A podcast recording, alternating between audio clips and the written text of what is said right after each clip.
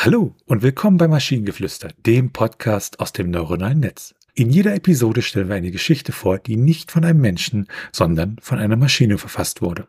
Und damit kommen wir zu unserer heutigen Geschichte über einen Mann, der eine verlassene Stadt entdeckt, die von einer geheimen Regierungsorganisation gebaut wurde, um ein dunkles Geheimnis zu bewahren.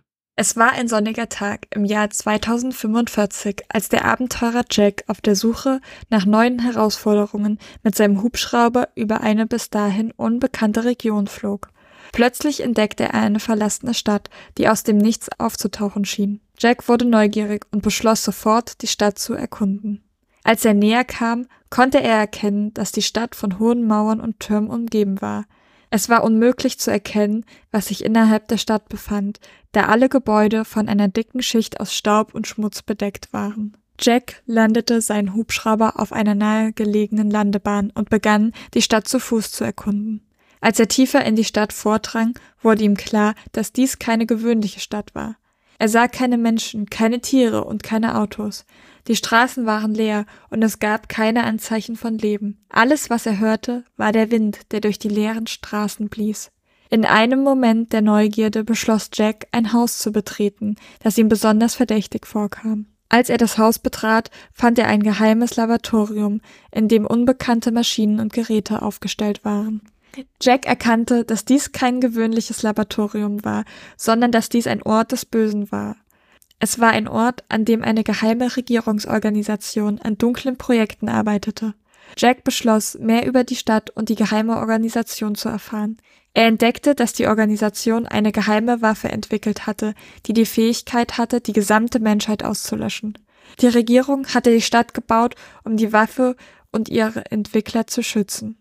Jack wusste, dass er etwas tun musste, um die Menschheit zu schützen. Er beschloss, die einzige Person zu finden, die ihm helfen konnte, einen ehemaligen Wissenschaftler der Organisation, der ausgestiegen war. Nach vielen Schwierigkeiten fand Jack den Wissenschaftler und überzeugte ihn, ihm zu helfen, die Waffe zu finden und zu zerstören.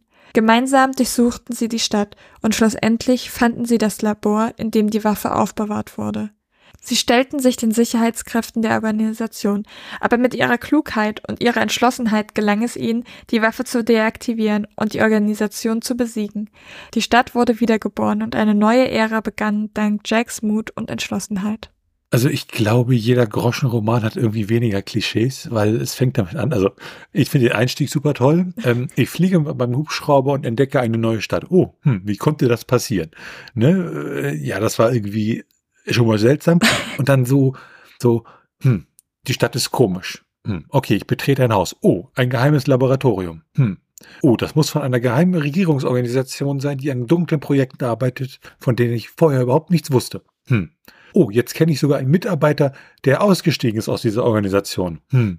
Also es, es, es ist irgendwie sehr, sehr, weiß nicht, nicht aufeinander aufbauend und irgendwie ah, sehr, sehr klischeebehaftet und äh, ja, äh, fühlt sich einfach schlecht an. Ich finde es ja grandios, dass er über eine Stadt fliegt, bei dem, bei dem ihm auffällt, dass es von Staub und Schmutz bedeckt ist. Aus einer dicken Schicht aus Staub und Schmutz bedeckt ist und er sich dann wundert, dass dort kein Mensch lebt. Der da Staub wischt. Ja.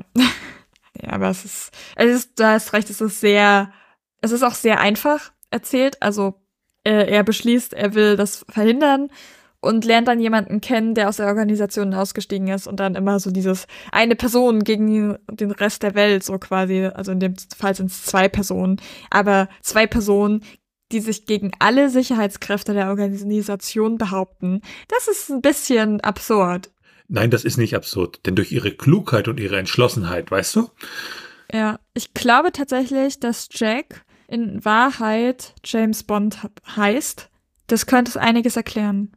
Und ich bin, ich, ich finde übrigens, wir sollten, wenn wir mit unserem, äh, wenn wir noch ein paar Folgen mehr aufgenommen haben, sollten wir einmal alle Geschichten nach Namen filtern und gucken, ob das hinhaut, dass das dieselbe Person ist. Ist dieser Jack der gleich, die gleiche Person wie der andere Jack, den wir schon mal hatten? Ja, da hatte ich auch dran gedacht. Äh, Jack, Jack, den hatten wir doch schon mal. Was hat der so gemacht? Und ja. Also wenn irgendwann eine Folge kommt, die heißt Das Leben des Jacks, dann wisst ihr, was kommt. Und wenn ihr Ideen oder Stichwörter habt für eine Geschichte aus der Maschine, zum Beispiel über die Mathematik hinter der Liebe, dann schreibt uns eure Ideen per E-Mail an info.t1h.net oder über das Kontaktformular auf der Webseite. Bis zur nächsten Episode von Maschinengeflüster. Bye bye! Tschüssi!